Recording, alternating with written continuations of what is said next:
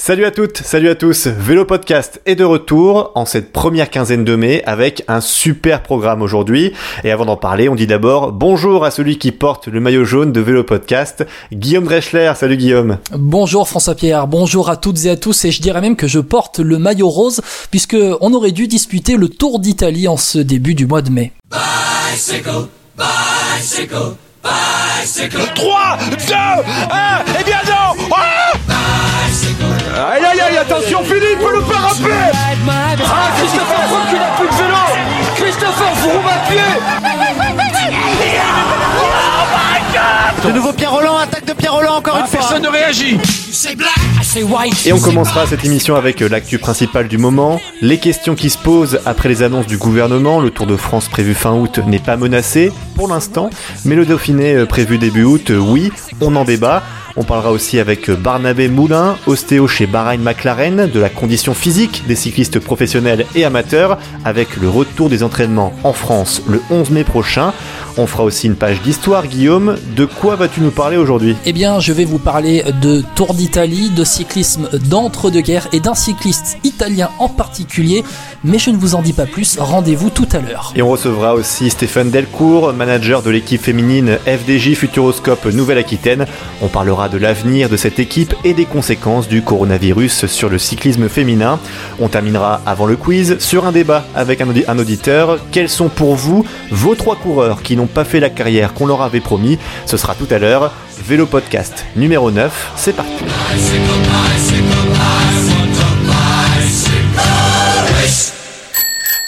Et on commence ce vélo podcast avec l'actu de ce début du mois de mai. On reviendra dans quelques instants hein, sur les annonces du gouvernement français pour le cyclisme, les entraînements, le tour, tout ça. Mais du côté de l'Espagne, il y a aussi du changement pour la Vuelta, Guillaume. Oui, avec euh, le départ de la prochaine Vuelta qui sera donné euh, d'Irun au Pays Basque, à côté de la frontière euh, avec la France, tout près d'Andaï. Alors, on savait que le départ ne se ferait pas aux Pays-Bas. Du coup, les organisateurs espagnols ont tout simplement supprimé les trois premières étapes. La Vuelta ne compte comptera donc que 18 étapes. Et on le rappelle Guillaume, pour le moment, on ne connaît toujours pas les dates de cette future Vuelta. Ah oui, parce que euh, l'UCI, l'Union cycliste internationale, euh, devait donner les calendriers masculins et féminins pour la fin de saison le mercredi 29 avril, euh, mais patatras, tout a été repoussé au mardi 5 mai. On se donne un petit peu euh, d'attente pour euh, décider euh, des dates. Ouais, comme quoi, hein, Guillaume, les annonces du gouvernement français ont fait quand même bouger les choses. On en parlera d'ailleurs dans quelques minutes.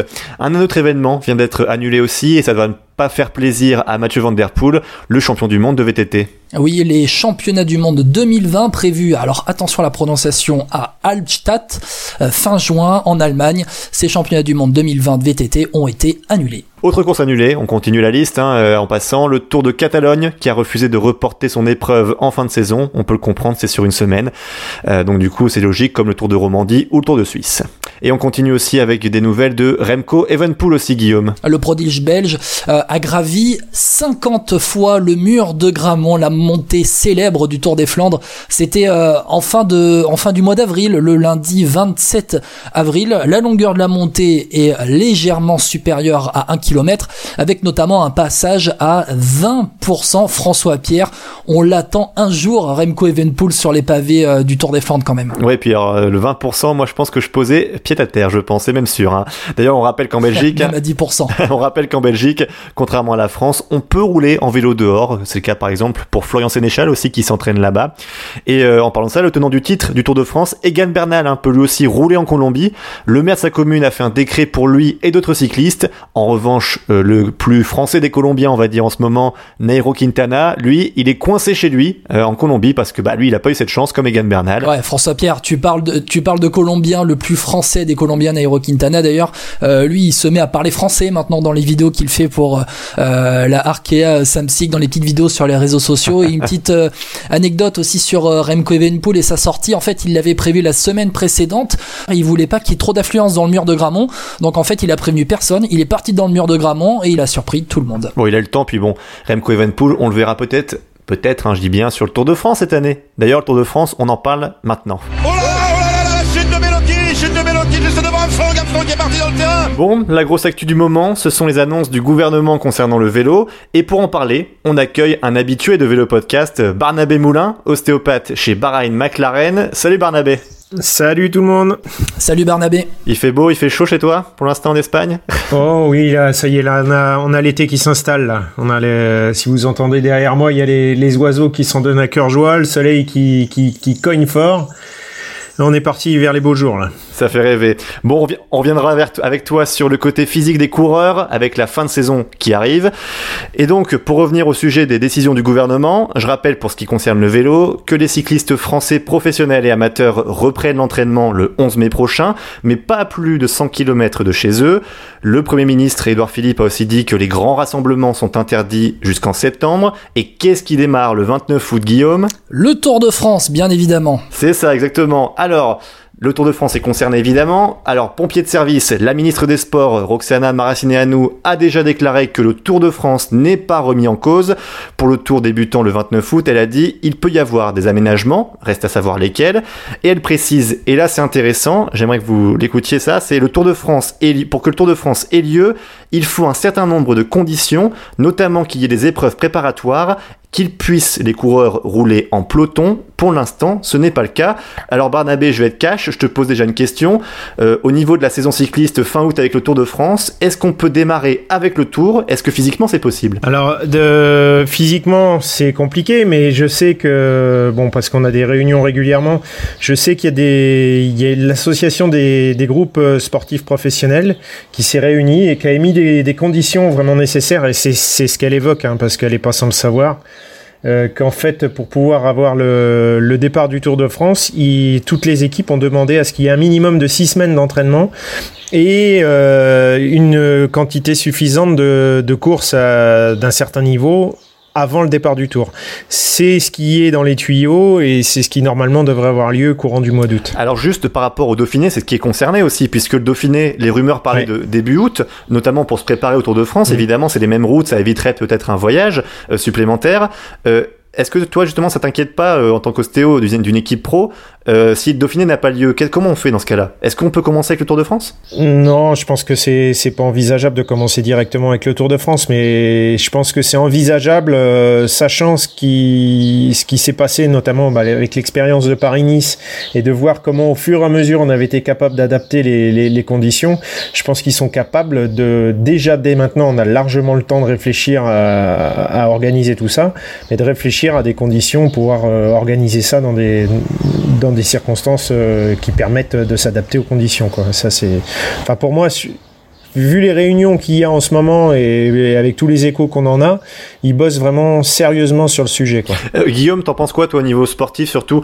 Tu penses que, enfin voilà, même au niveau de l'équité, parce qu'au final, il y en a certains qui sont entraînés depuis le début des confinements, ils peuvent s'entraîner en Belgique, en Suisse aussi d'ailleurs, partout en Europe, sauf en France aussi. Est-ce que tu penses pas qu'il y a un manque d'équité aussi, Guillaume, avec euh, ça?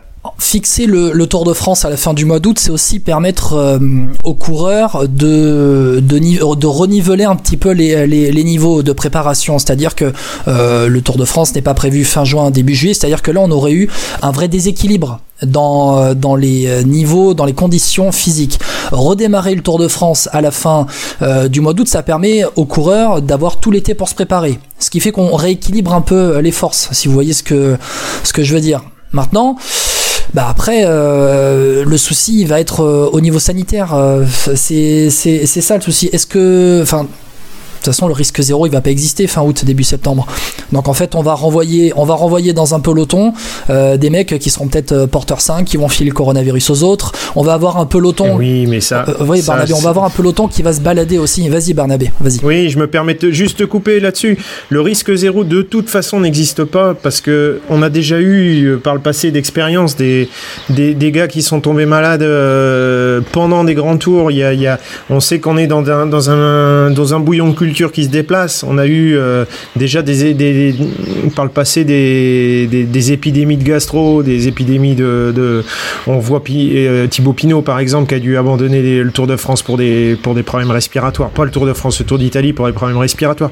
Euh, il faut aussi qu'on comprenne les choses avec assez de recul. Faut pas focaliser uniquement sur ce problème-là. Le problème sanitaire, il existe, il est là, il a toujours été là. Il y a une expérience qui qui qui est qui est présente au sein du peloton et le personnel qui travaille euh, là-dessus est très très au courant là-dessus. Je vois l'exemple de, des médecins de, l'équipe par exemple, eux en ce moment ils travaillent dans les hôpitaux en Italie, ils sont au, cœur du sujet. Donc il euh, n'y a pas il a pas de souci à avoir là-dessus. Quand si les choses doivent se faire, elles se feront avec euh, les dispositions qui doivent qui, qui, qui, seront présentes, qui seront suffisantes. Moi moi j'ai une idée à vous proposer là, à vous soumettre à tous les deux. Dites-moi ce que vous en pensez. C'est de redécaler le tour à plus loin, à octobre-novembre, et de euh, avancer les Flandriennes, Ardennaises et les classiques. Pour dire en fait au cas où si euh, il y a des soucis, au moins on peut avoir un peu de préparation en faisant Paris-Roubaix en septembre, euh, par exemple le Tour des Flandres aussi. Au moins c'est des courses d'une journée, c'est plutôt pratique à organiser, c'est moins compliqué. Et ensuite, c'est compliqué de redécaler le tour. Et si ça marche pas, bah, le tour, le Giro et la Volta, on les mais C'est pas qu'une question de financier.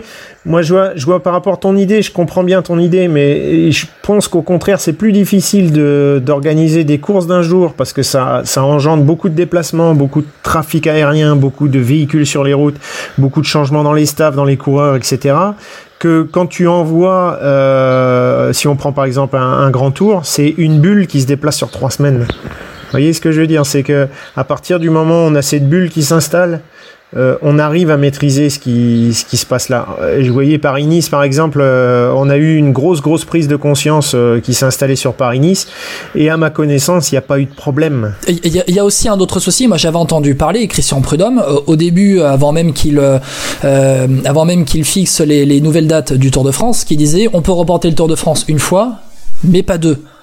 C'est-à-dire que tu vas, tu vas redécaler, tu vas décaler le Tour de France, mais par exemple, pour moi, enfin, c'est un exemple euh, très clair.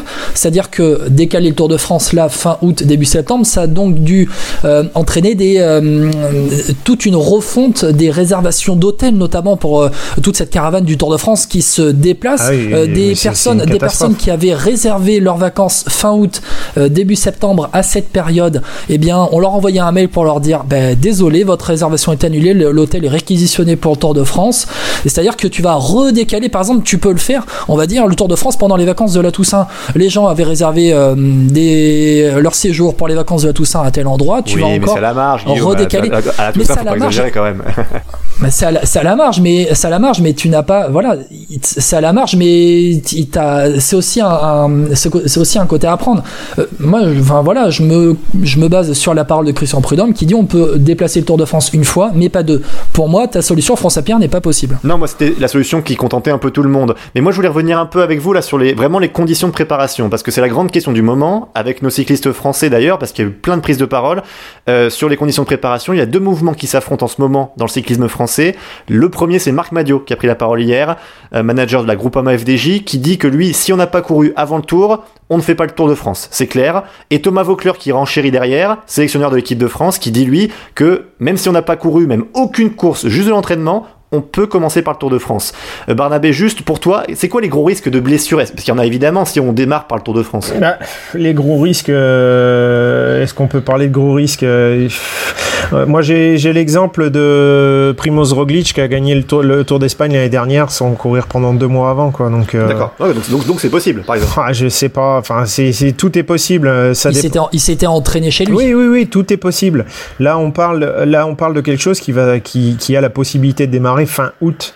On est, on est quand même que fin, fin avril. Donc euh, on a largement le temps de voir venir euh, tout ce qui peut se passer. Ouais, je pense qu'il faut, faut, faut, faut garder les choses un peu calmement. Ouais, mais c'est-à-dire que tu fais démarrer le Tour de France fin août, tu laisses le temps Ouais, tu laisses le temps au coureur de se préparer pendant l'été, euh, Barnabé, c'est ça en fait, c'est une bonne chose. Oui, oui, et puis ça va arriver de façon graduelle. Après, j'entends aussi les gens qui vont nous dire euh, oui, mais il y en a qui ont roulé pendant tout le confinement, d'autres non. Bah, même je pense que ces arguments-là, ils sont pas franchement recevables. C'est juste qu'en fait, aujourd'hui, par exemple, les stages en groupe ou même en montagne, etc., sont interdits. Ce qui veut dire que si j'habite dans le nord de la France et que je suis un grimpeur, je suis foutu. Exemple typique. Tu ah oui, bien sûr. Donc ça, pour le coup, je peux comprendre que quelqu'un qui habite dans les Vosges ou même dans les Alpes en l'occurrence, bah il soit avantagé. Tu vois ce ah mais ça on le sait très très bien. On le sait très très bien. Ça... Oui oui ça c'est c'est évident et c'est c'est quelque chose qui est pris en compte euh, déjà par toutes les équipes. Hein. Enfin en tout cas c'est celle que je connais le mieux, mais mais euh, il y a des réflexions qui sont faites pour éventuellement organiser des petit stage, mais dans les semaines précédant le, les, les, grandes courses. Mais quand je dis petit stage, c'est des, des, groupes de 4-5 coureurs. Donc euh, pour aussi apporter un suivi, parce qu'il y en a eu des coureurs qui ont été blessés, il y en a qui reviennent de blessures. Enfin, il y a, y a tout, il y a tous ces paramètres-là à prendre en compte. Après, nous, on a l'avantage, c'est qu'il y a, il y a maintenant avec les moyens modernes, il y a un suivi régulier de, de, de tous les entraînements de tout le monde. Donc c'est quelque chose qui est on n'est pas dans les années 80 quoi. Je fais pas je fais pas de clin d'œil envers un ancien sélectionneur de l'équipe de France qui disait que c'était un c'était rouler sur une jambe de bois mais les, les, les, méthodes ont quand même vachement évolué et puis euh, il faut garder les il faut moi je pense qu'il faut faire confiance à chacun et, et, et à chaque équipe de pouvoir s'organiser et de contrôler les choses euh, j'ai entendu aussi comme quoi il n'y aurait pas de contrôle antidopage. Ça, c'est pas vrai parce qu'il y a toujours le suivi longitudinal qui, qui est effectif. Je sais qu'il y a des coureurs de l'équipe qui ont eu droit. Donc, euh, faut rester très calme par rapport à tout ça. Juste dernière question, Barnabé. Euh, au niveau amateur, si moi demain je reprends l'entraînement, euh, je, donc là j'ai pas fait de gainage, j'ai pas fait de home trainer, j'ai pas les moyens. Euh, tu me conseilles quoi juste au départ? C'est y aller mollo? Ah oui, y aller mollo, refaire de la promenade et pas commencer par faire 100 bornes plein pétrole euh, tout de suite. Hein. Ça c'est impossible. Hein.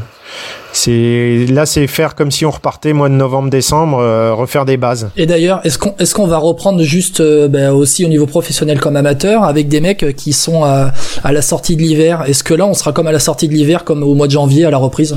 Oh Oui, je pense que c'est ça, hein, parce que quand je regarde les, les paramètres de chacun, bon, même s'il y en a qui sont capables de faire des grosses intensités, comme euh, il y a eu hier par exemple sur l'étape du Giro virtuel, c'est quand même pas la même chose, quoi c'est quand même pas la même chose. Euh, bon, on a vu euh, des, des, grosses sorties foncières euh, qui ont été faites notamment pour Remco Evenepoel ce week-end.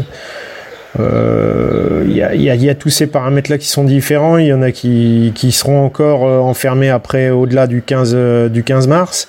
Là, ici en Espagne, c'est à partir de samedi prochain que ça peut rouler. Enfin, voyez, il y a, mais bon, je pense que les choses globalement vont se lisser avec le temps et puis on pourra tirer une conclusion sur les premières courses qui seront, qui seront organisées. On verra à ce moment-là. Bon, on espère que ça va arriver très vite. En tout cas, merci beaucoup Barnabé. Avec plaisir. Merci Barnabé. Avec plaisir. On se retrouve très vite hein, sur Vélo Podcast, sur les courses, hein, j'espère d'ailleurs aussi. Ah oui, oui, oui, oui, oui, on croise les doigts. Bah, merci beaucoup. À la prochaine Barnabé. Avec plaisir.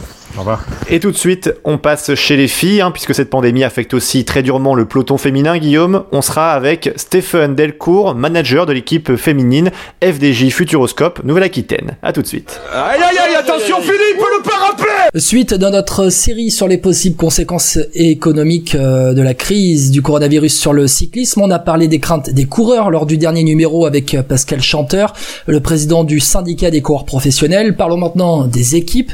Euh, quels sont les dangers de cette crise sur les structures et pas seulement sur le cyclisme masculin.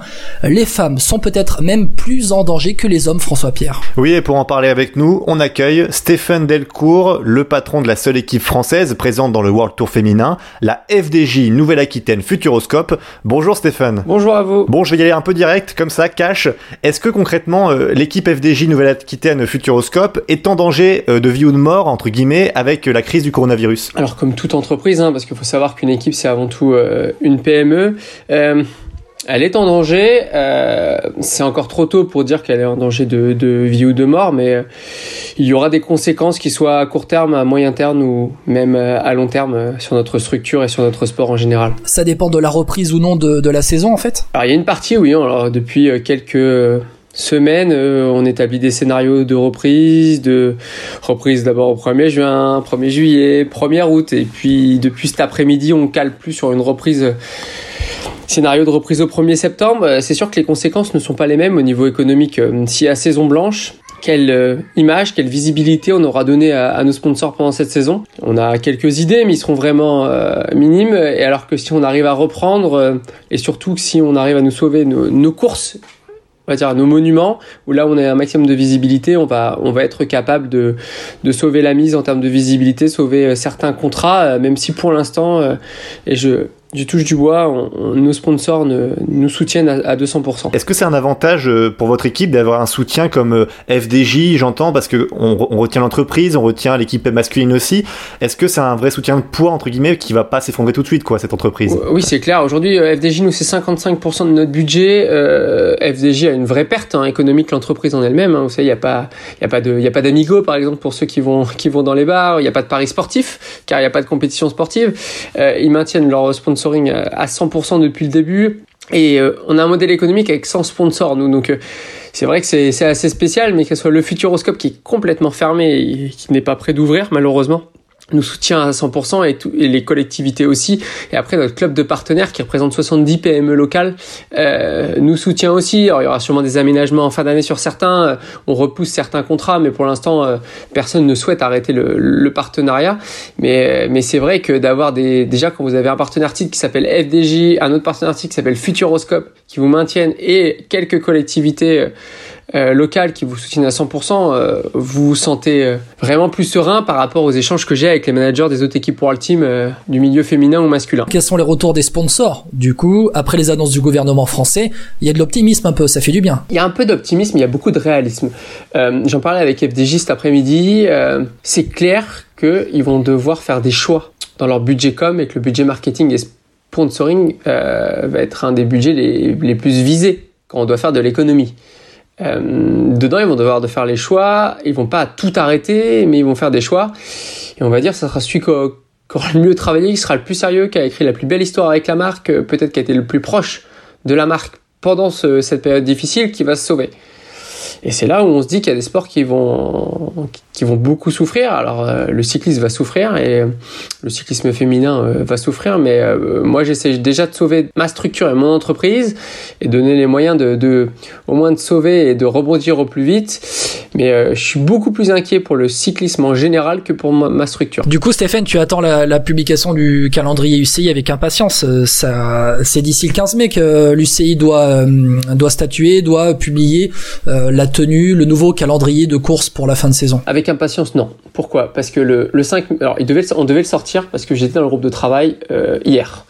Hier matin, quand on a eu réunion avec l'UCI, c'est clair, on peut pas le sortir parce qu'il y a eu l'annonce gouvernementale de la France, il y a eu aussi euh, les messages forts, le 29, messages forts du, euh, du Pays Basque qui n'étaient pas prévus parce que le gouvernement espagnol ne s'était pas manifesté de la, de la même façon et c'est le Pays Basque qui a pris des interdictions plus fortes.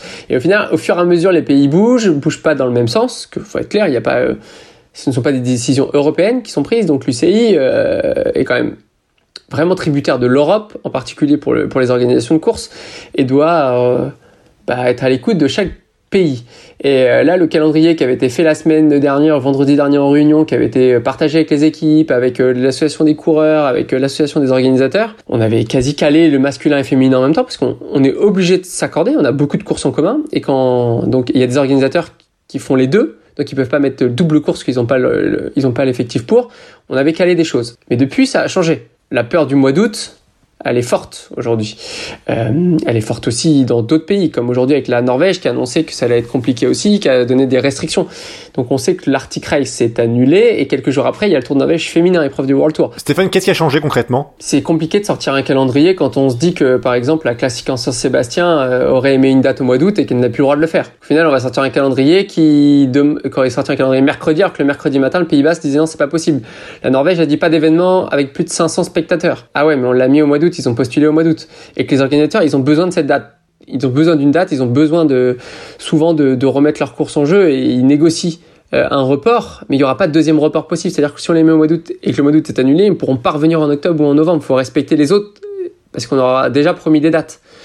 Donc en fait, c'est vraiment toutes les parties prenantes qui essayent d'établir un calendrier. Bah oui. Mais je m'aperçois que plus on avance, plus on repousse la date possible et plus on fait déçu. Je me dis, eh, la date du même de la semaine prochaine, l'UCI s'est engagé, je pense qu'ils n'auront pas le choix. Mais est-ce qu'on n'aurait pas dû attendre juin? C'est facile à dire, mais maintenant est-ce qu'on ne doit pas attendre juin et faire comprendre à toutes les parties prenantes que on peut pas prendre de décision parce que la théorie de la saison blanche, elle est vraiment d'actualité. Du coup, ça vous fait peur, ça, ou pas? Je dirais pas peur. Pour l'avenir du cyclisme féminin 2021 et pour le futur de votre équipe? Oui, clairement, parce que si on fait une saison blanche et pas de visibilité, ça va être dangereux pour l'économie, pour notre économie, parce qu'on sait que des équipes vont, vont pas résister. Je pense que nous, on résistera, avec une légère baisse de budget, c'est logique. Hein. Déjà, on n'a aucun droit de course. Si on fait pas de course, on touchera pas les, les frais de tous les organisateurs. Donc, il y a, y a, vraiment un manque à gagner. Après, derrière, il y aura pas de voyage non plus. Donc, on, on pourra équilibrer. Mais on a besoin de cette visibilité. C'est quoi vos courses Parce qu'on sait qu'en chez, chez les hommes, le Tour de France, c'est l'objectif numéro un, là où il rentre le plus d'argent. Chez les filles, c'est où? Alors nous, euh, parce qu'on est une équipe française, si je peux vraiment parler de, du retour sur l'investissement de mon équipe, c'est la course by le Tour même si elle se passe en Champs-Élysées, que c'est pas la plus belle course au monde au niveau sport, c'est là où j'ai le plus d'audience. Et en plus, si c'est à Paris, il y a FDJ, si c'est dans la montagne, il y a toutes les fans. Donc c'est la course by le Tour. Après, c'est le Tour des Flandres. Après, c'est la Stradé. Après, c'est les Ardennaises et euh, d'autres courses comme le Tour d'Angleterre, comme Ploué, parce que vraiment je suis français et que c'est une super course pour nous. Et j'irai même plus loin, même la Picto Charentaise, qui est une course de classe ah, 2, bah oui. est une course super importante pour moi, parce que c'est la finale du Tour des Poitou-Charentes, parce qu'on a tous nos sponsors qui sont là. Et voilà, il, il est, il est diffus ce, ce, retour sur investissement. Donc je suis même, même la course by le Tour, c'est peut-être 20 à 25 de, de, de, mes audiences à l'année. Mmh. J'ai le championnat de France aussi. Donc même moi, si je fais un mini calendrier et qu'on me sauve mes monuments, ça me ça m'irait, c'est pas l'idéal parce que sportivement, euh, oui.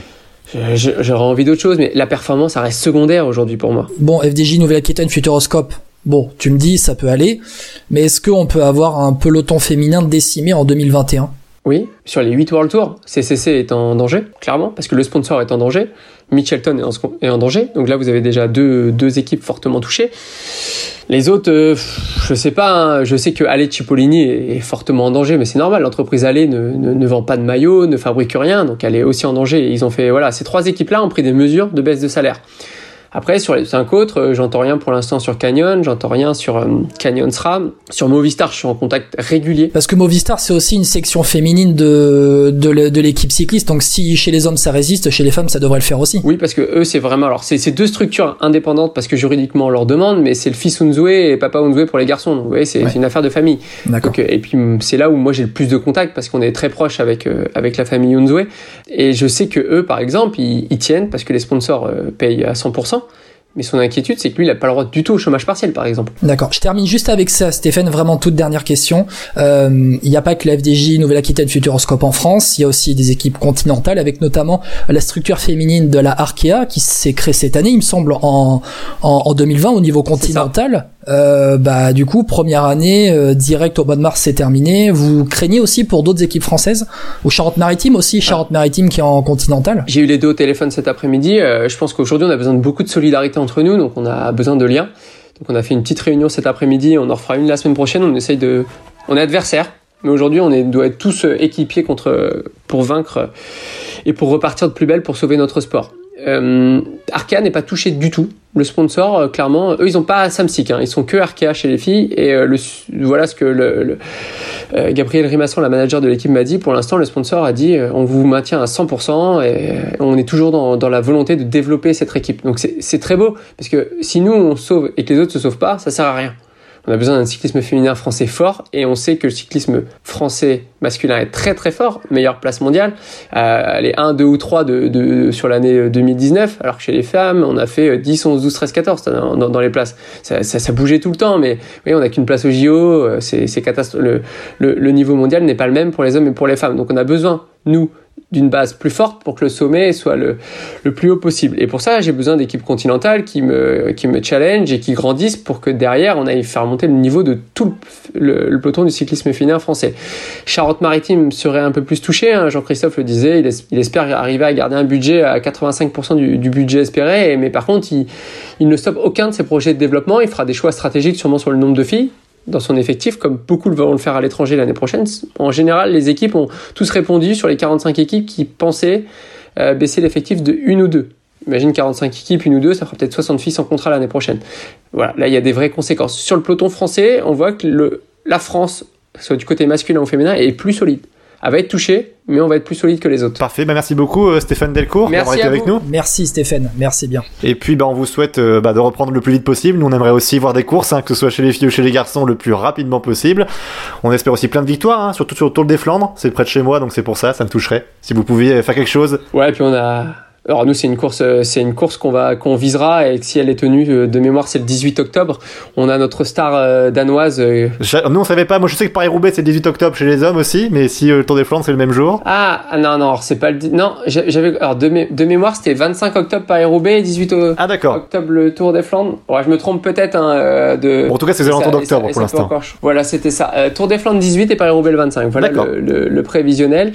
nous le Tour des Flandres on a recruté Cécile Ludwig qui est notre leader maintenant qui a fait troisième du Tour des Flandres l'année dernière et qui veut revenir avec une envie, c'est gagner. Euh, tu vois, le, le Poitou-Charentes, le Poitou-Charentes peut te faire remporter euh, le, Tour des Flandres ou Paris-Roubaix, voilà. Quand l'équipe française à chaque fois elle finit 7 cinquième, c'est mon grand regret. Chaque fois je le dis. Oui, ouais, mais ça vient de chez moi, ça vient de Nouvelle-Aquitaine, de, de, la Vienne, c'est à côté de chez moi, voilà, voilà. Bon bah parfait, on suivra ça avec attention, puis au plaisir du coup de se retrouver euh, d'ici la fin de l'année pour parler un peu de ses résultats. Merci, à bientôt. À bientôt. Au revoir. Et puis nous, on va passer du coup à la suite avec ton portrait, Guillaume, le portrait de la quinzaine. La quinzaine, pardon, tu nous parleras euh, d'un Italien qui est pas très connu, mais vous allez voir, il a une sacrée carrière. Très grand Allez mon grand Ouais mec Ouais mec Ouais Ouais Ouais Tu vas le faire Tu vas le faire Parlons histoire maintenant dans le portrait de la quinzaine de Vélo Podcast. Le Tour d'Italie 2020 aurait dû débuter le 9 mai à Budapest avec une arrivée prévue le 31 mai à Milan. Un Giro reporté évidemment en raison du Covid-19. Et quand on évoque le Tour d'Italie, on pense forcément au Nibali, Basso, Pantani, Fignon, Hino, voire Eddy Merckx pour les plus anciens. Mais toi Guillaume, tu as choisi de remonter encore plus loin pour parler du Tour d'Italie. Tu as choisi de remonter à l'entre-deux-guerres.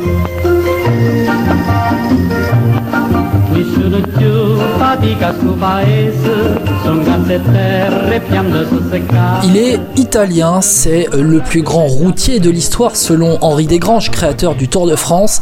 Il intègre le Hall of Fame de l'UCI, l'Union cycliste internationale, lors de la création de ce Hall of Fame en 2002. Il a gagné 5 fois le Tour d'Italie. Ce record, il le détient avec Eddy Merckx et Fausto Coppi. Et non, je ne vais pas vous parler de Fausto Coppi, même si c'est le premier qui vous vient en tête. Ah je vais vous parler de l'italien Alfredo Binda. Binda, c'est un enfant originaire de Citiglio, une petite ville de Lombardie. Et pourtant, c'est en France qu'il se révèle pendant son adolescence. Ses parents l'envoient chez un oncle à Nice. À 20 ans, il roule dans l'équipe Nice Sport avant d'intégrer l'équipe La Française, une des plus grandes équipes cyclistes de la première moitié du XXe siècle.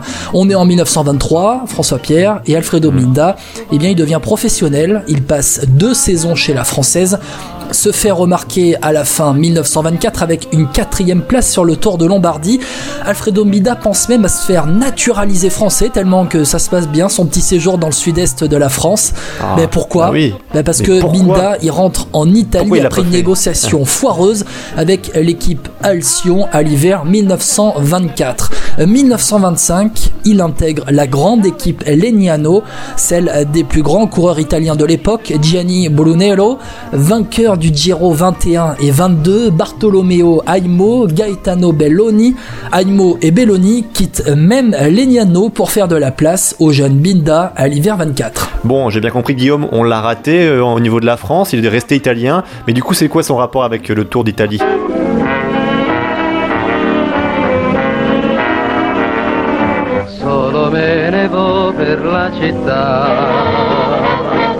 Bon, c'est maintenant qu'il vient le rapport avec le Tour d'Italie, le 16 mai 1925. Ce n'est pas la date la plus historique, François Pierre, ne cherche pas dans tes mémoires.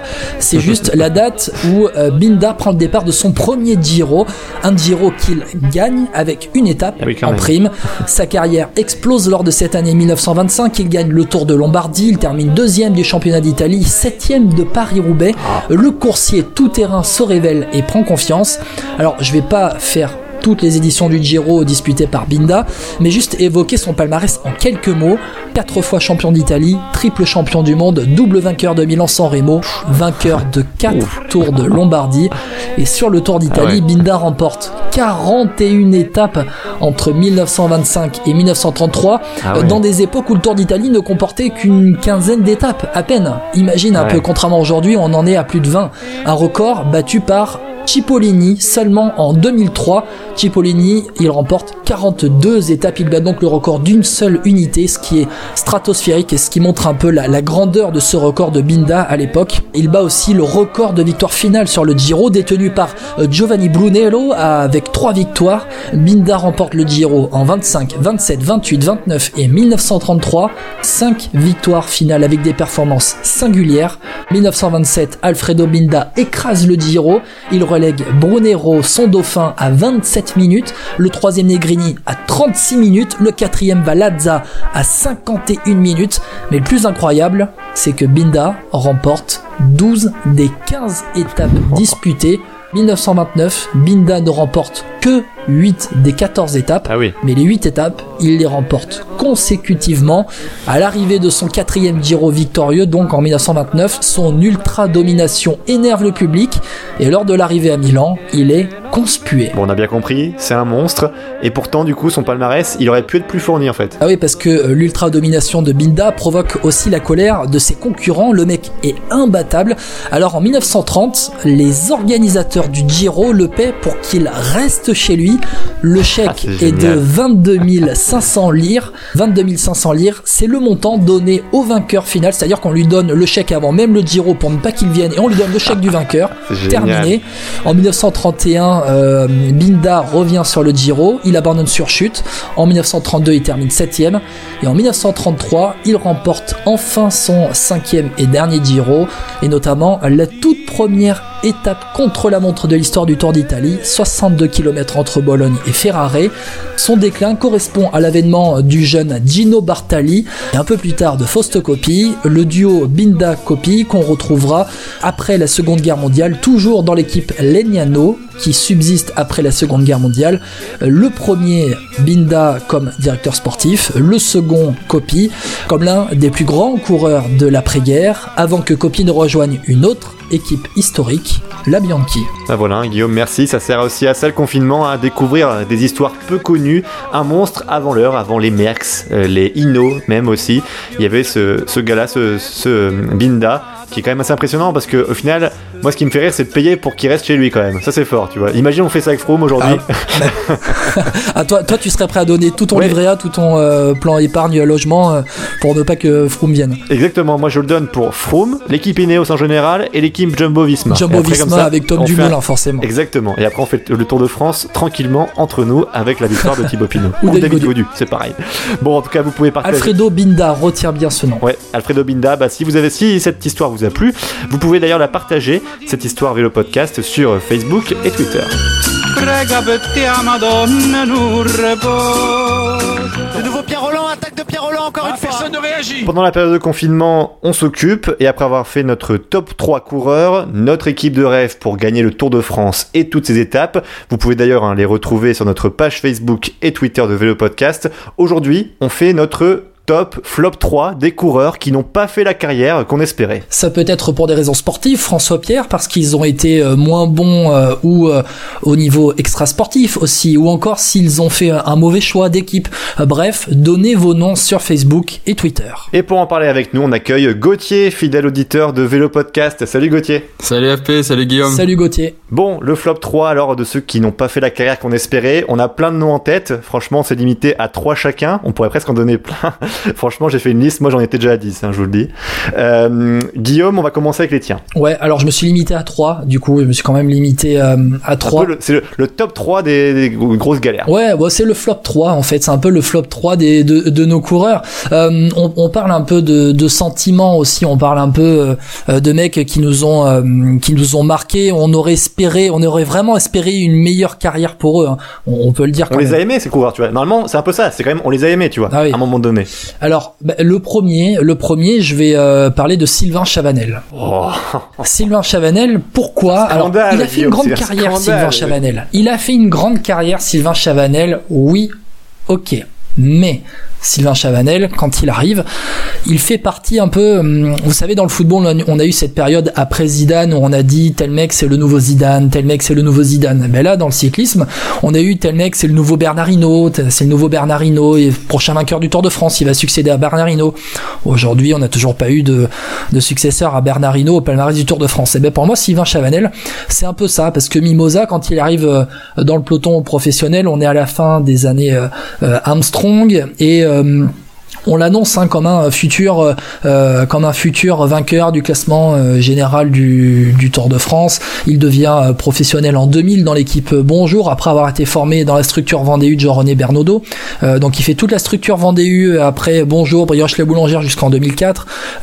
après pendant trois ans il part à la Cofidis et puis après c'est vraiment en arrivant à la Quick Step au début des années 2010 qui se spécialise dans les dans les classiques même à la fin des années 2000 avec Cofidis.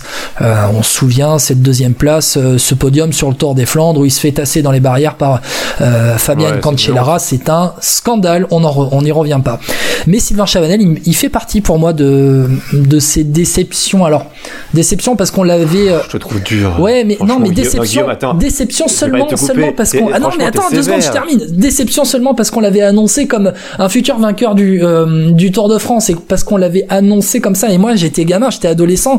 Bah, j'ai dit, ouais, Sylvain Chavanel. Et puis, ben, en fait, Sylvain Chavanel, euh, euh, chaque année, Sylvain Chavanel, ben, bon, voilà, son résultat sur les grands tours, c'est pas dingue. Hein. Je regarde euh, sa meilleure performance sur un grand tour, ça a été 16e du Tour d'Espagne 2007, 18e du Tour de France 2009. Ah, sinon, après, en 2004, il termine 30e, 2005, 58e. Bon, voilà, après, il a fait une très grande carrière. Voilà. Bon, t'es pas d'accord avec moi, François Pierre Non, non, mais d'avance non, parce qu'en plus, en fait, je suis d'accord avec toi dans le sens par rapport à ce qu'on promettait au début. Ok, peut-être qu'on l'a comparé à Bernard Hinault une fois. Il y en a un mec qui avait un peu bu, il a dû dire ça. on a vite compris que euh, Chavanel ce serait pas un coureur grimpeur. Tu vois, on a vite compris que ce serait les échappés. Il peut grimper, mais il grimpe pas bien, mais il grimpe euh, correctement, on va dire. Et puis on a vite senti que c'était quelqu'un de classique. Il fait troisième du Tour de l'avenir en 2001. C'est pour ça aussi que euh, voilà, quand on voit arriver Chavanel chez les professionnels, ben on se dit ah, allez, c'est bon, on l'a, on l'a ce coureur qui va briller dans les classements, euh, classements par étape avec de la montagne. Mais je te trouve dur par rapport à Chamanel parce que vu la carrière qu'il a fait quand il s'est reconverti avec les pavés, quand il est passé chez Quickstep, moi je trouve ça fort parce que franchement, euh, il était plutôt abonné un peu à, style Vauclair de faire euh, les coups d'un jour, les coups sur les étapes, en échappée, etc. De très gros rouleur aussi, multiple champion de France du contre-la-montre. Hein. Mais au final, sur les pavés, il est arrivé très tard et je trouvais qu'il avait vraiment bien progressé à tel point qu'on lui souvent on l'imaginait sur le podium de Paris-Roubaix, tu vois. Et, du, de, oui, le Paris-Roubaix et le Tour des Flandres, ouais. Ouais, évidemment. Mais donc, moi, je te trouve vraiment sévère. Gauthier, t'en penses quoi, toi? C'est sévère, franchement. Eh ben, écoute, moi, euh, j'ai failli le mettre dans ma liste, donc euh, je suis assez d'accord avec Guillaume. Euh, en fait, comme il dit, on l'a annoncé tellement grand que au final, il fait une carrière plus qu'honorable. Mais c'est vrai qu'on, peut-être, on s'imaginait plus. Il fait, il fait une super carrière, mais est-ce qu'il a gagné une grande course Il a failli le Tour des Flandres. Et il a remporté le Tour Poitou-Charentes. Ouais, s'en fout. Non mais voilà, par, rapport aux attentes en fait qu'on avait qu'on avait placées en lui, on peut être un peu un peu déçu. Mais après, c'est vrai qu'il fait, il fait, il fait une grande carrière à la Quick Step. Euh, n'importe qui peut pas s'imposer à la Quick Step, quoi. Bah oui, c'est ça. Euh, franchement.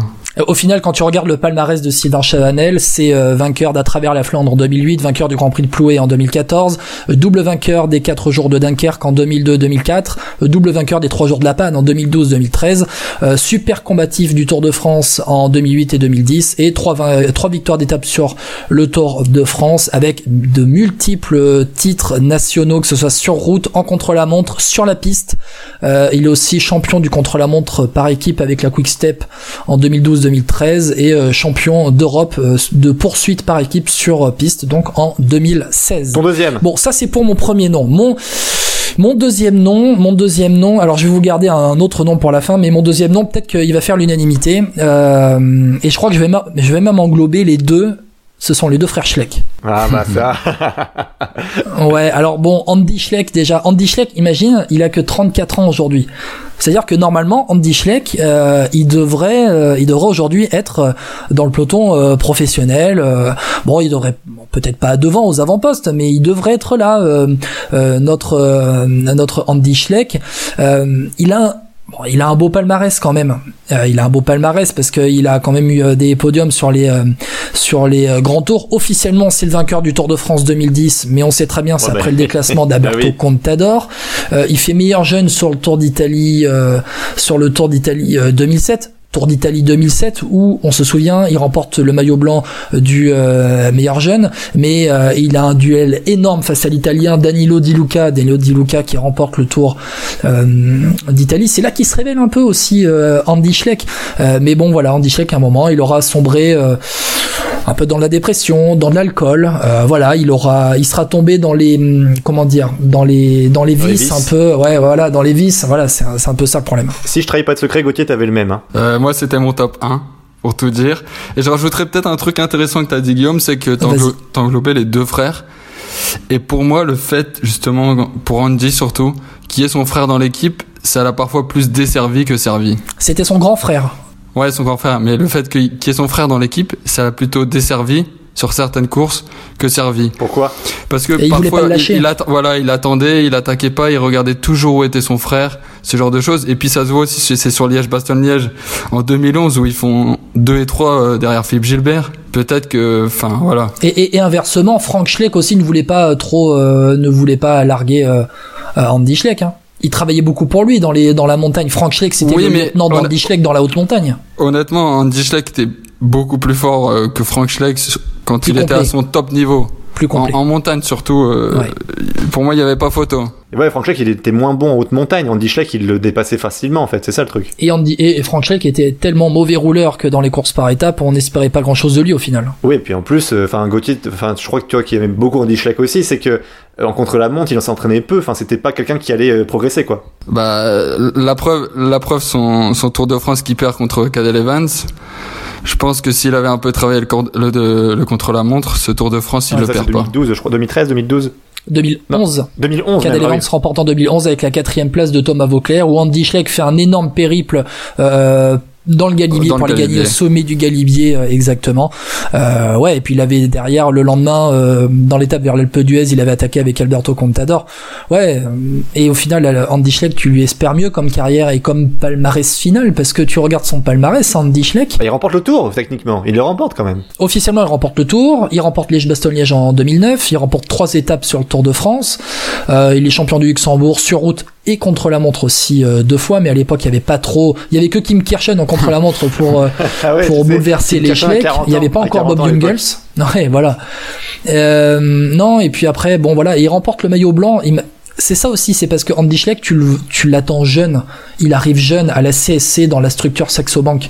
Il est jeune, il performe jeune, il remporte trois fois de suite le maillot blanc du Tour de France 2008, 2009, 2010. Il remporte le maillot blanc du Tour d'Italie en 2007. Tu l'attends au plus haut niveau en fait. Et Frank Schleck, tu regardes son palmarès, bah Frank Schleck, il remporte le Tour de Suisse 2010 et l'Amstel en 2006. C'est tout? C'est tout. Ah ouais, je savais pas. Tiens, je pensais qu'il avait euh, fait une... Ah non, mais il a fait des places aussi lui. Il, a, fait, plein de places. Bah c'est ça aussi. Il a fait plein de places. Ah oui. Bon, ok. Et du coup, euh, bah, Gauthier, donc toi, on t'a déjà donné ton top 1 en fait. Andy Schleck, du coup. Voilà. Guillaume, il a ses trois coureurs. Toi, c'est quoi tes deux Non, j'ai pas encore mon 3. Ah, non, ah, ah, j'en ai englobé deux. J'ai englobé les Schleck. Je termine très rapidement avec mon dernier.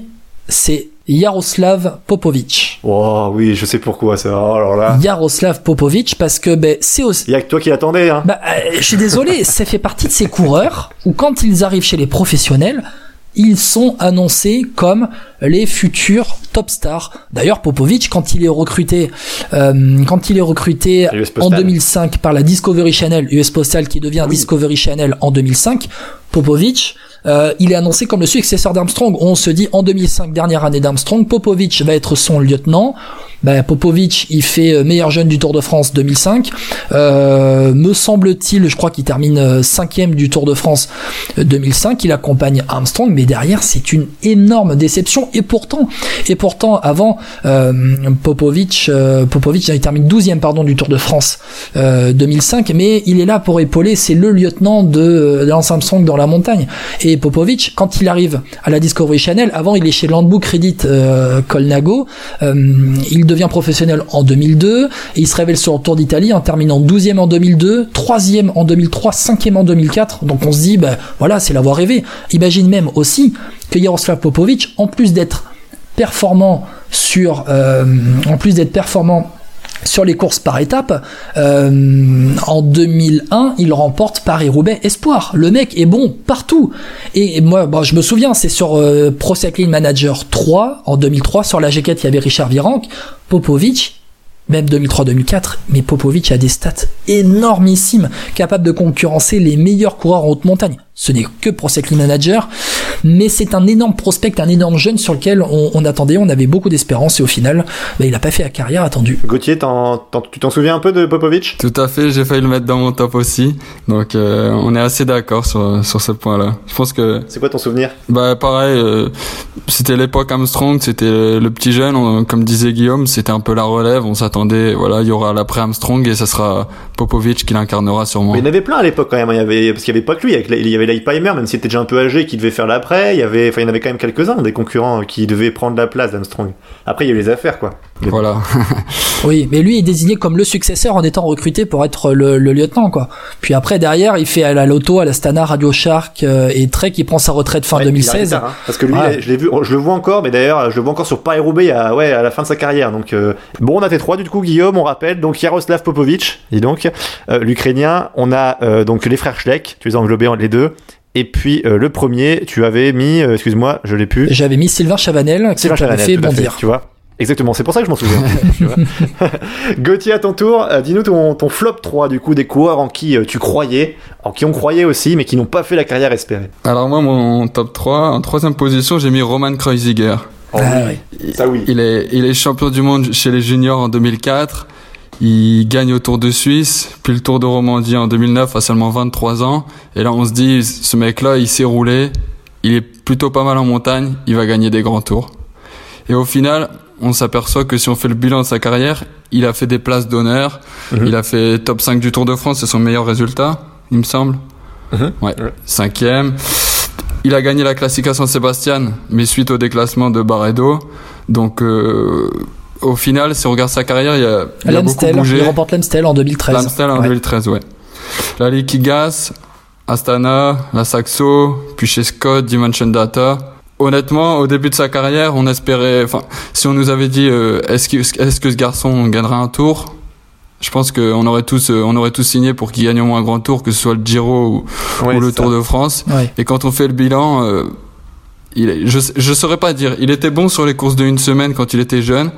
Après, est-ce que c'était parce que c'était trop long le tour, je, je saurais pas dire. Ça, ça fait partie de ces coureurs, excuse-moi de, de, de, couper, Gauthier, non, Gauthier ça fait partie de ces coureurs en fait euh, qui sont des grosses promesses au début de leur carrière et euh, puisqu'ils ne confirment pas leurs promesses, ils sont un peu relégués au statut de lieutenant puis euh, d'équipier et de capitaine de route capable d'emmener euh, les mecs très loin dans leur spécificité, dans leur voilà, Kreuziger c'est la montagne aussi, capable de rouler très longtemps en montagne, mais parce qu'il n'a pas confirmé au début de la carrière et puis ensuite, bah voilà, en tant que leader d'équipe, ils sont euh, ils sont relégués au statut d'équipier parce qu'il y a un petit jeune derrière qui est aussi très bon, euh, qui est annoncé comme très bon, qui arrive, qui prend la place. Et puis bah, c'est le cycle normal du cours cycliste. Quoi. Mais voilà, ce qui est fou dans, dans ce cas-là aussi, c'est que là c'est un peu l'inverse. Il est chez Liquigas, Basso revient et on dit bah Basso est le leader quoi. Et lui il choisit de rester. il a pire que ça, Kreuziger, parce qu'après il y a Nibali qui arrive aussi, en plus. Il est encore la génération Nibali, tu vois. C'est qu'à fait que Nibali arrive en plus derrière Basso pour euh, bah, lui dire dégage, quoi.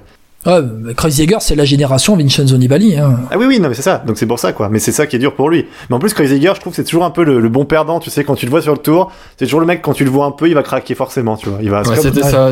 J'ai cette image-là de Thierry Adam qui dit Kreuziger lâché, Kreuziger lâché. On l'a entendu souvent, ça, en fait. Hein. c'est comme Molema, comme Molema lâché aussi. Et au final, Kreuziger, cinquième du Tour de France en 2013, cinquième du Tour d'Italie en 2011 pour ses meilleurs résultats sur le Tour d'Espagne. Il n'a pas fait mieux que 21e en 2007. Non. Et ton deuxième coureur, euh, Guillaume, euh, Gauthier, pardon. Pas de souci. Ça va peut-être vous surprendre un peu, mais en deuxième position, j'ai mis Edvald Boasson-Hagen. Ah bah j'ai hésité. Franchement, j'ai hésité à le mettre. Ah ouais, ouais mais je suis d'accord avec toi. Ah oui. oui. Parce que parce que ce garçon, pour moi, c'est un peu le même profil que Peter Sagan. Il passe partout, il est bon au pavé, il a une petite pointe de vitesse. Il grimpe pas si mal. Il grimpe pas si mal, il passe les bosses. Il a fait des super résultats sur le Tour de l'Avenir. Il gagne trois étoiles, trois étapes de mémoire. Il fait deuxième des championnats du monde derrière Gilbert en 2011. Et au final, quand on regarde son palmarès, bah, c'est pas très fourni. À part Game en 2009, à 22 ans, il gagne Game. On se dit peut-être sur les sur les Flandriennes, les prochaines années, il fera des résultats et au final, je pense que son passage à la Sky l'a un peu desservi pour sa carrière individuelle.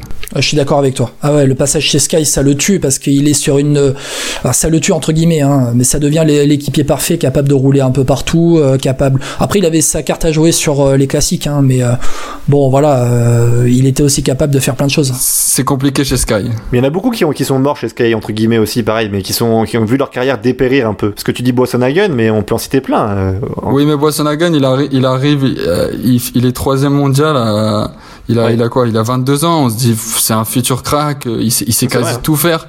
Et, et, honnêtement, ça pourrait être un, un, concurrent sérieux à Peter Sagan pour le maillot vert sur le tour. Ah bah oui. Je pense que s'il avait voulu le jouer, s'il avait eu sa carte dans une équipe comme euh, à la Dimension Data, il pouvait, il pouvait remporter le maillot vert. Mais aujourd'hui, il est leader en fait de son équipe quand il est sur. Euh, aujourd'hui, il est leader chez NTT. C'est ça. Et en fait, et donc euh, après, euh, enfin sur les sprints, il en gagne de temps en temps. mais c'est vrai que je suis d'accord par rapport à ce qu'on attendait à, à l'époque. Euh, Boassenhagen, ça devait être un nouveau Cancellara Bonnen à l'époque où il gagne Game. Parce qu'en fait, il sprinte bien, il passe les pavés facilement. Même un Katowski en fait, hein, un profil Katowski passe partout. Hein, il passe très bien les petites bosses. Après, il est un peu moins fort, un peu moins fort sur les, sur les classiques ardennaises que Katowski.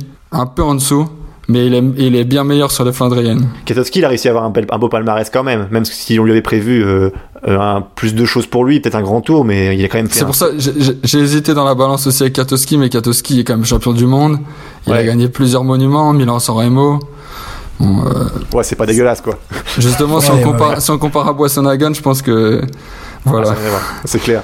Et, et, du coup, ton premier coureur, bah, mon top 1 c'était Andy Schleck, mais je pense que Guillaume il a, il a très bien, très bien résumé. Bon, désolé, désolé. Non mais comme, non mais comme quoi, on est On se rejoint en fait, on se rejoint bien. Euh, ouais. Un talent gâché, euh, comme tu l'as dit, c'est aussi physique que mental.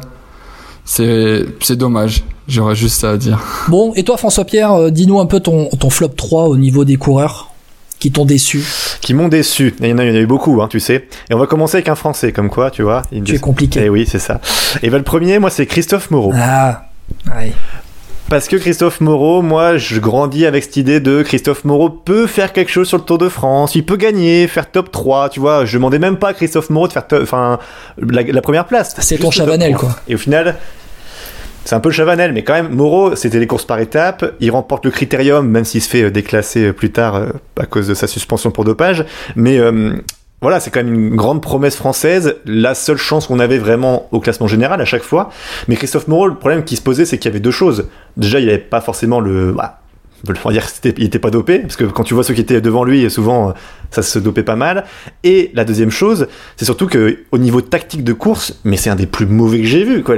Il attaquait jamais. C'était un type qui suçait les roues tout le temps, comme on dit. Enfin, c'était incroyable. Moi, ça m'a choqué. Christophe Moreau, c'est une déception pour ça aussi. Quoi. Il avait, je pense, un gros potentiel et il l'a jamais exploité.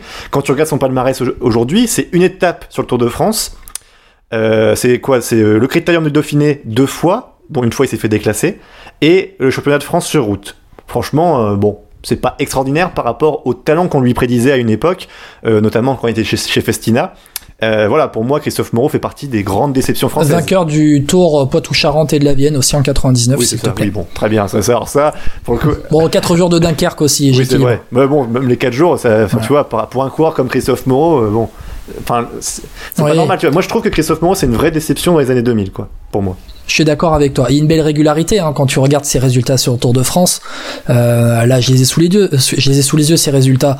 Euh, tu as du euh, bon après début de carrière 75e, 19e, euh, exclu en 98 à l'affaire Festina, 4e en 2000, 8e en 2003, 12e 11e, là 2004, 2005, 2006, 2007, je continue 12e, 11e, 7e.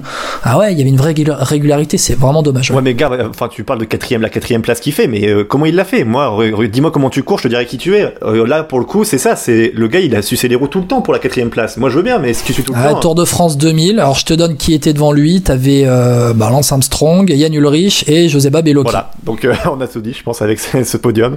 Mais oui, c'est compliqué, hein, quand elle, surtout à cette époque-là. Gauthier, t'en penses quoi de, mon Christophe Moreau mmh, Je suis partagé entre déception et d'un côté, je pense qu'il est quand même allé au maximum de ses capacités. Mais comme vous l'avez dit, la concurrence était trop forte. Après, je suis assez d'accord avec toi, François Pierre. Au niveau du sens tactique, ça a il a pas toujours fait les bons choix et du coup, ça lui a pas permis de gagner beaucoup.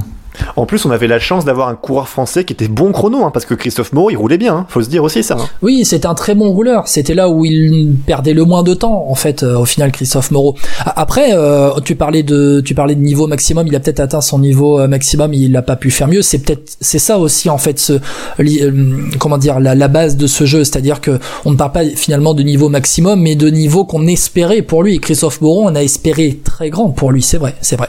Exactement. Euh, mon deuxième coureur, euh, c'est. Euh, alors là, je vais peut-être vous faire hurler. C'est Zdenek Stibar. Ah, vous avez Je... sans voix les deux là. Ah.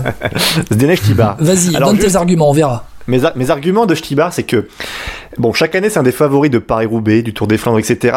Et c'est un peu le, le bon loser, tu vois. euh, parce que à chaque fois, il perd. euh, il fait deuxième. Il, fait, il fait beaucoup deuxième, hein, si tu remarques. Deuxième de Paris-Roubaix, il fait euh, huitième, troisième. Il fait, il fait quoi, je crois, deuxième du Tour des Flandres aussi. Enfin, voilà, c'est quelqu'un qui aime bien les, les, secondes places, et même les places dans le top 10. Mais il a jamais confirmé que c'était le top coureur. Parce que Stibar, à une époque, on pouvait se dire que c'était le remplaçant de Bonen Cancellara aussi. Hein. Quand Cancellara arrête, Stibar, c'est l'un des favoris, ultra favoris. Euh, même s'il se fait avoir après par Terstra, bon, il y a Sagan qui arrive, mais Stibar, au niveau tactique, c'était plutôt un bon coureur, qui avait de la force, mais à chaque fois, il lui arrivait un truc. Soit c'était une crevaison, soit il avait une chute devant lui. Bon, après, il fait quand même deuxième une fois à Roubaix, mais où, il tombe sur plus fort que lui. Mais bref, pour moi, Stibar, par rapport à ce, ce dont on attendait de lui, euh, au niveau des Flandriennes surtout, je trouve que j'étais dé- j'étais déçu quoi. Pour moi, Stibar, ce sera toujours le, le bon loser et puis bah celui où quand je le vois, je me dis bah il gagnera pas de toute façon, il finira sur le podium, top 10, c'est bien, mais voilà, c'est c'est pour, ça que je me dis euh, que j'ai mis Stibar dans ce dans ce top 3. Vas-y, Gauthier, tu en penses quoi, toi, de JDNX Stibar Bah après là, si on prend le point de vue seulement des Flandriennes, je serais assez d'accord avec toi FP. S'il termine sa carrière sans gagner Ganvevelgem ou ou, le- ou le, ou le Ronde ou ou Paris-Roubaix. Un monument, surtout. Surtout un oui, monument. ça sera, ça sera, ça sera dommageable. Mais après, euh, je sais pas si on a eu des attentes euh, Ah moi j'en ai eu, moi aussi grandes que les coureurs qu'on a, qu'on a cités précédemment. Après, il y a peut-être, on, on a parlé euh, tout à l'heure euh, de Boassenhagen, en fait, qui a été un peu tué, mais vraiment entre guillemets, hein, tué euh, par Sky. Bah, en fait, Stibar, il a un peu été tué par la Quick Step aussi, parce que la concurrence chez Quick Step est juste énorme. Euh, quand tu t'alignes au départ euh, d'un monument euh, pavé, tu devais à l'époque te bagarrer contre Terpstra, contre euh, Boonen. Euh, tu devais gagner ta place de leader. Tu, on te la donnait pas en fait ta place de leader. Et au final, euh, Stibar, ta place, enfin Stibar, quand tu regardes son son palmarès, faut aussi dire qu'il a commencé sur, en cyclocross. Il est triple Ah champion oui. du monde du cyclocross. Moi je parle vraiment de sur route, hein. oui on est Ouais, bien sûr, bien sûr. Sa carrière aurait été très belle en fait, si tu comprends le cyclocross. Euh, mais après, tu regardes son palmarès, je l'ai sous les yeux. Il remporte ses Strade Bianchi en 2015.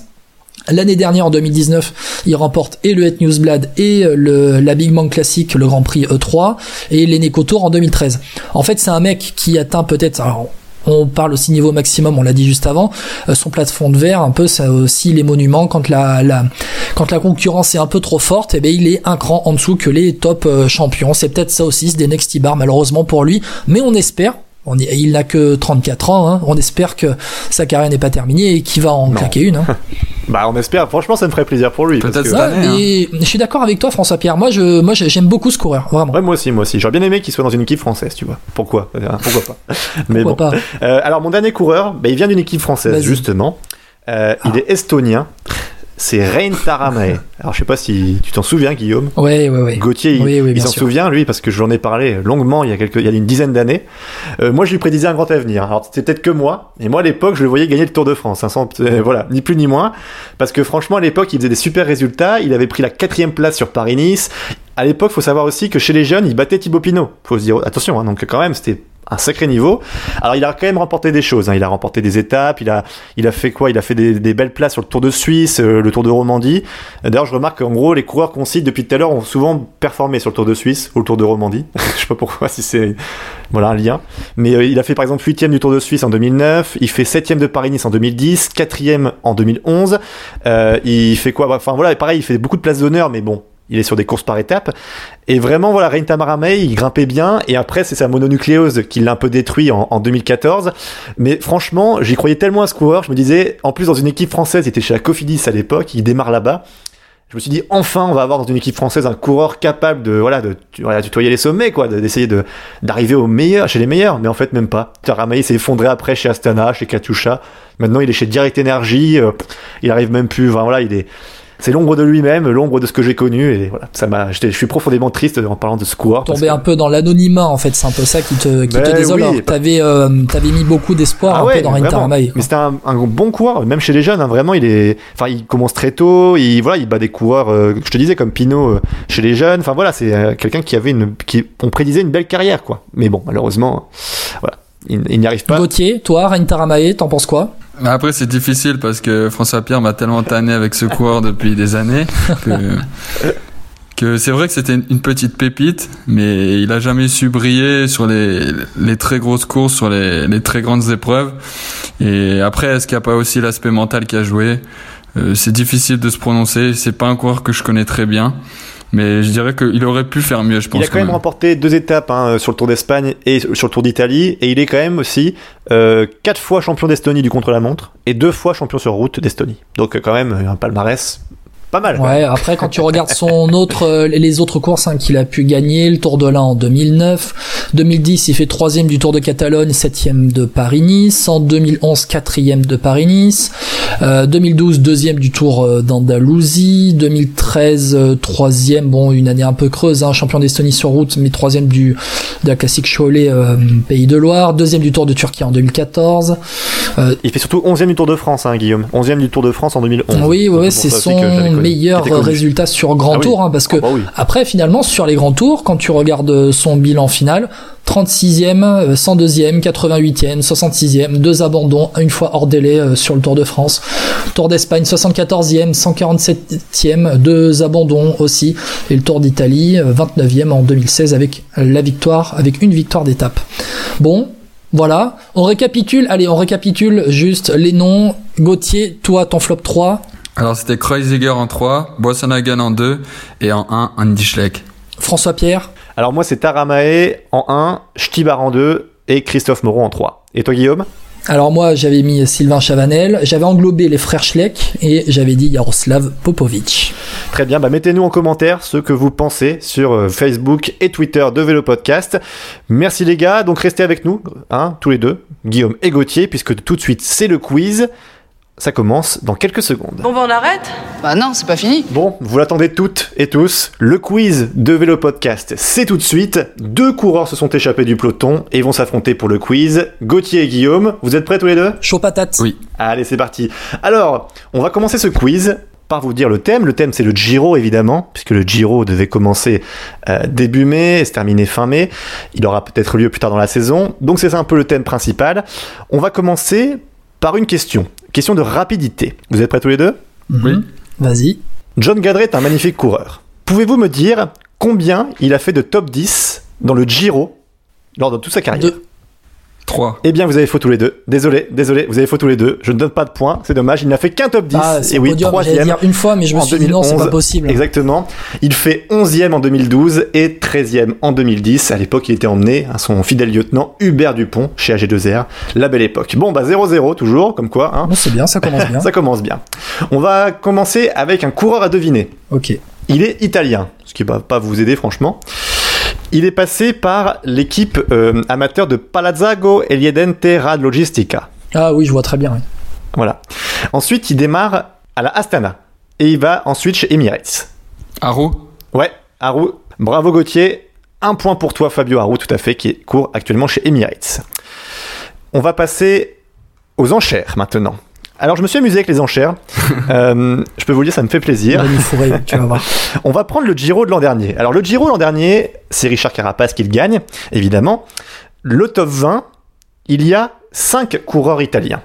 Vous allez voir en enchère me proposer donc si vous avez les 5 ou pas. Et on va commencer, donc je vous laisse un peu réfléchir. Donc il me faut les 5 coureurs italiens qui font partie du top 20 dans le Giro 2019.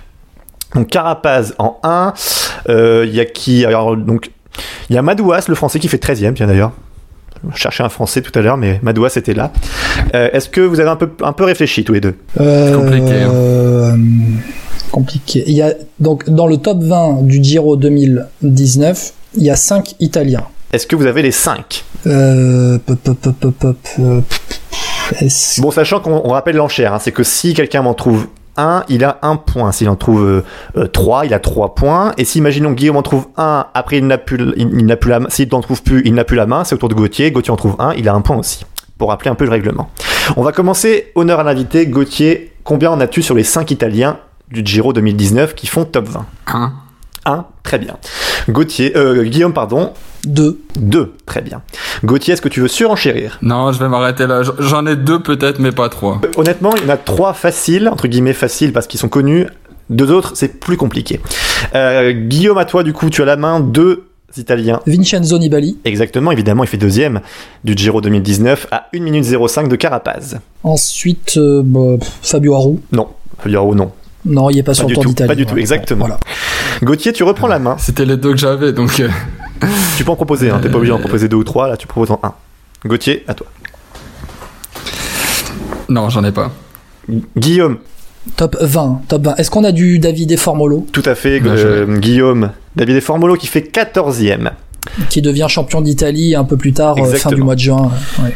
Allez, Gauthier. non, Guillaume, toujours à toi. Du coup, Gauthier n'a pas la main. À toi, Guillaume. Après, après, après, donc c'est plutôt facile. Est-ce qu'il y a qu'un seul Italien dans le top 10 Oui. Oui, tout à fait. Donc il n'y a que Nibali, les quatre autres Italiens sont entre la 11e et, et même plus précisément, ils sont entre la 15e et la 20e place. ok, d'accord. Euh, écoute, euh, écoute, euh, là j'en ai pas qui me viennent en tête, donc euh, Gauthier, si tu en as en rapidité. Gauthier, tu reprends la main, et si Gauthier en a pas, on arrêtera là. Non, j'en ai toujours pas. ok, donc ça fait 2-1. Alors il y avait, ce que vous avez oublié, donc c'est le 16e, c'est Giulio Ciccone. Ouais, ah, oui, Giulio Ciccone, meilleur grimpeur, meilleur grimpeur du Giro. Et, eh oui. et ensuite on en a un qui est connu à Giro, alors il est passé chez AG2R La Mondiale, il est aujourd'hui chez Bahrain Merina, c'est Domenico Pozzovivo qui fait 19e. Et alors le 20e, c'est Fausto Masnada euh, de Androni, qui est un peu moins connu en fait, si tu connais bien le cyclisme italien, ils sont ouais, c'est des noms que tu connais bien dans les courses italiennes. Mais, vrai, mais ils finissent loin, non? Ah, ils finissent loin, oui. oui. Masnada, c'est 20e, 19e Pozzovivo, 16e Ciccone, 14e Formolo. Non, mais au niveau du temps. Ah oui, à 33 minutes. On n'a pas été fort, on n'a pas été très fort. Hein. Non, 2-1, mais ah, c'était compliqué, pas facile. Allez, on va continuer avec un, un cours à deviner, ça fait toujours du bien on va faire un Belge qui a commencé chez Top Sport Vlaanderen Mercator. Vous allez me dire, ils commencent tous là-bas, donc euh, il y a peu de chances de trouver. Ensuite, il part chez Vacances Soleil. Ensuite, chez Omega Pharma et Lotto Soudal. Le Cummins, non, Guillaume. C'est quoi la dernière? J'ai pas entendu. Lotto Soudal, la dernière. Où il est toujours. De Ghent? Bien joué. Tout à fait, Thomas de Ghent. Exactement. Gros rouleur, Thomas de Ghent, qui fait plaisir à voir. Souvent, quand il part, il gagne surtout. L'éternel rouleur. Allez, encore un coureur à deviner. Alors, cette fois-ci, on part sur un Colombien. Euh, qui a commencé chez, euh, en amateur chez Venezuela País de Futuro Fina Arroz. Comme quoi, euh, voilà, l'accent espagnol, ça s'apprend ou pas. Pour moi, c'est non. Il, il va ensuite dans une, dans une, équipe italienne, c'est la Sele Italia. Il part en 2006. Rurano Ok. Bravo. Super. bravo. Rosier Rurano. Bravo. Alors là, bravo Guillaume. Alors là, ah, mais ça fait partie de ces mecs qui ont aussi euh, bercé mon, mon adolescence euh, quand on parlait du, du Tour d'Italie et Rosy Rorano. Ouais. Bravo, exactement, Rorano. Alors ça fait 4-1 pour l'instant, mais t'inquiète. Et Prosecco Manager aussi. Hein, exactement, c'est pour ça que je l'ai mis, tout à fait. C'est pour ça que je l'ai mis. mais rien n'est perdu, Gauthier, sache-le, puisque là, on termine avec. Ah non, il reste une question, excusez-moi. On va faire d'abord les podiums. Parce que j'ai une dernière enchère, mais on va tout mettre sur l'enchère à la fin du quiz. on fait les podiums. Il y en a un chacun, donc vous ne parlez pas l'un sur l'autre. On va commencer avec toi, Guillaume. Tu dois me deviner le podium du Giro 2013. Sachant que je vais t'aider. Comme Gauthier, je dirai tout à l'heure d'ailleurs. Le podium du Giro 2013, c'est italien, colombien, australien. Mais il faut me trouver les trois. Attends, tu m'as dit italien, colombien. Voilà, tout à fait. Et tu as, donc tu as 30 secondes. Hein. Je vais pas te donner non plus une minute. Australien, ok. Et c'est, ça commence maintenant. Alors, australien, est-ce que c'est Cadel Evans? Tout à fait. Ok. Le colombien, est-ce que c'est Nairo Quintana? Non. Est-ce que c'est Rigoberto Urán Tout à fait. Et l'italien, est-ce que c'est Vincenzo Nibali Tout à fait, tu as les trois. Bravo, un point de plus, hein, ça vaut un point. Le un point Oh Eh ben oui, euh, ça va. tu me, trouver Nibali, Oran et Evans, tu vas pas te donner trois points non plus. Ouais, ça va, ça va. Allez, 5 pour Guillaume pour l'instant.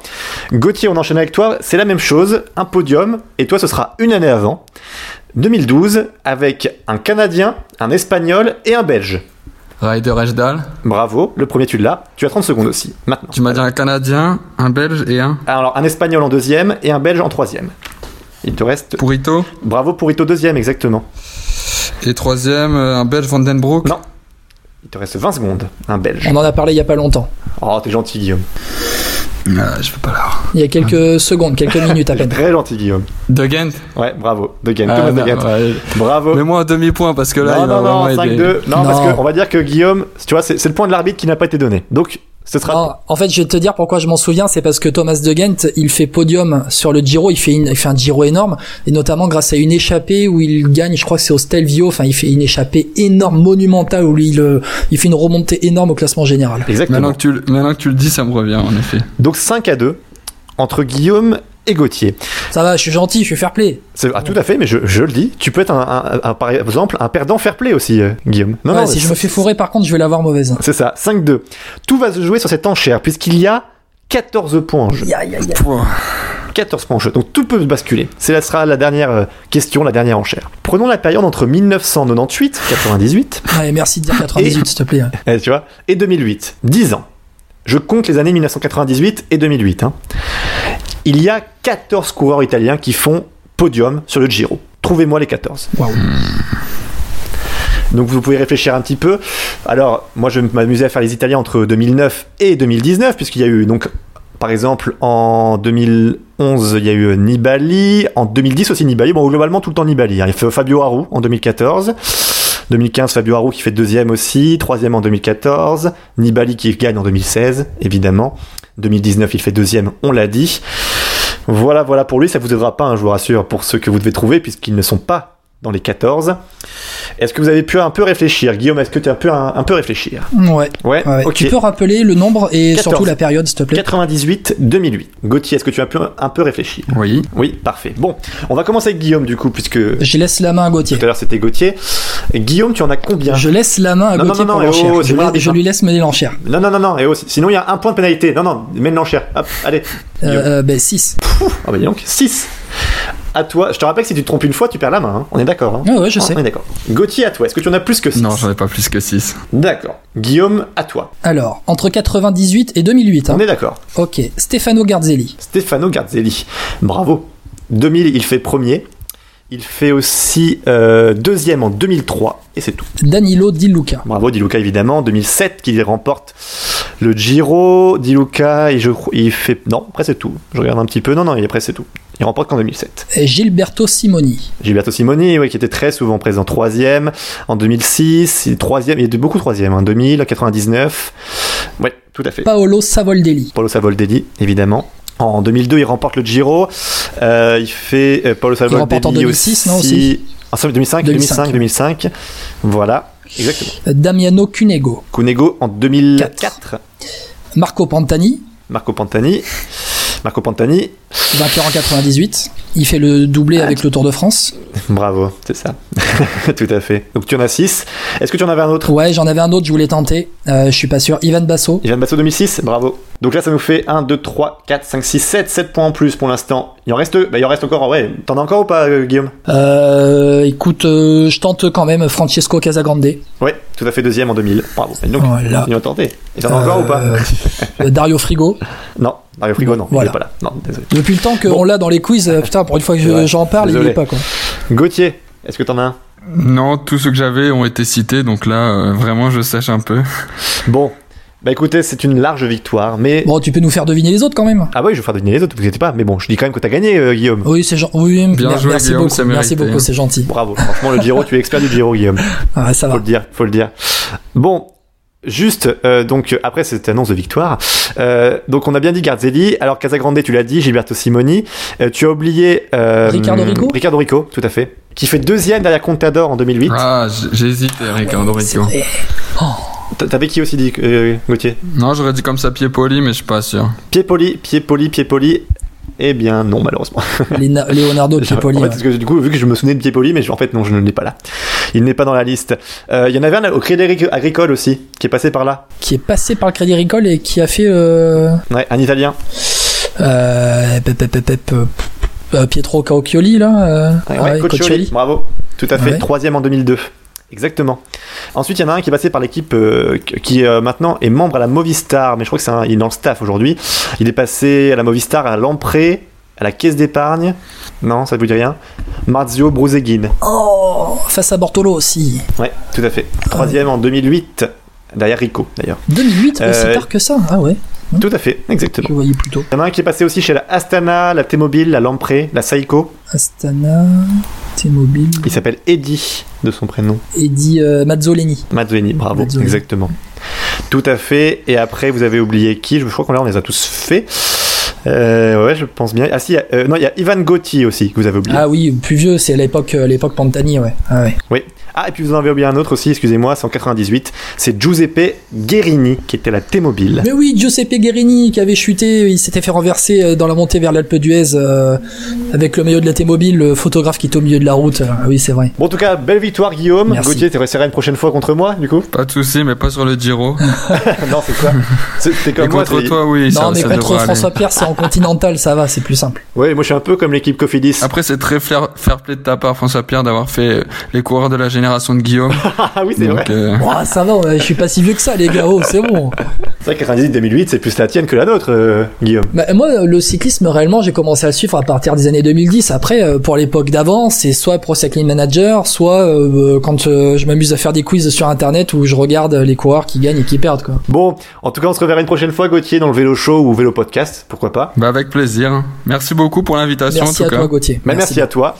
Et puis euh, merci Guillaume aussi. Bah, merci à toi François Pierre d'avoir euh, animé de main de maître euh, cette émission, ce nouveau numéro du Vélo Podcast. On se retrouve dans 15 jours avec, bah, voilà, à la mi-mai normalement nous serons allez, on va pas dire sorti complètement du confinement en France, mais bon, voilà, on aura entamé le déconfinement un peu partout en Europe et on pourra en parler un petit peu aussi, euh, avoir un peu le ressenti des coureurs, savoir ce qu'ils en pensent de pouvoir revenir sur la route. On se retrouvera sur, sur un vélo du coup. Allez, ciao à tous. Ciao, ciao.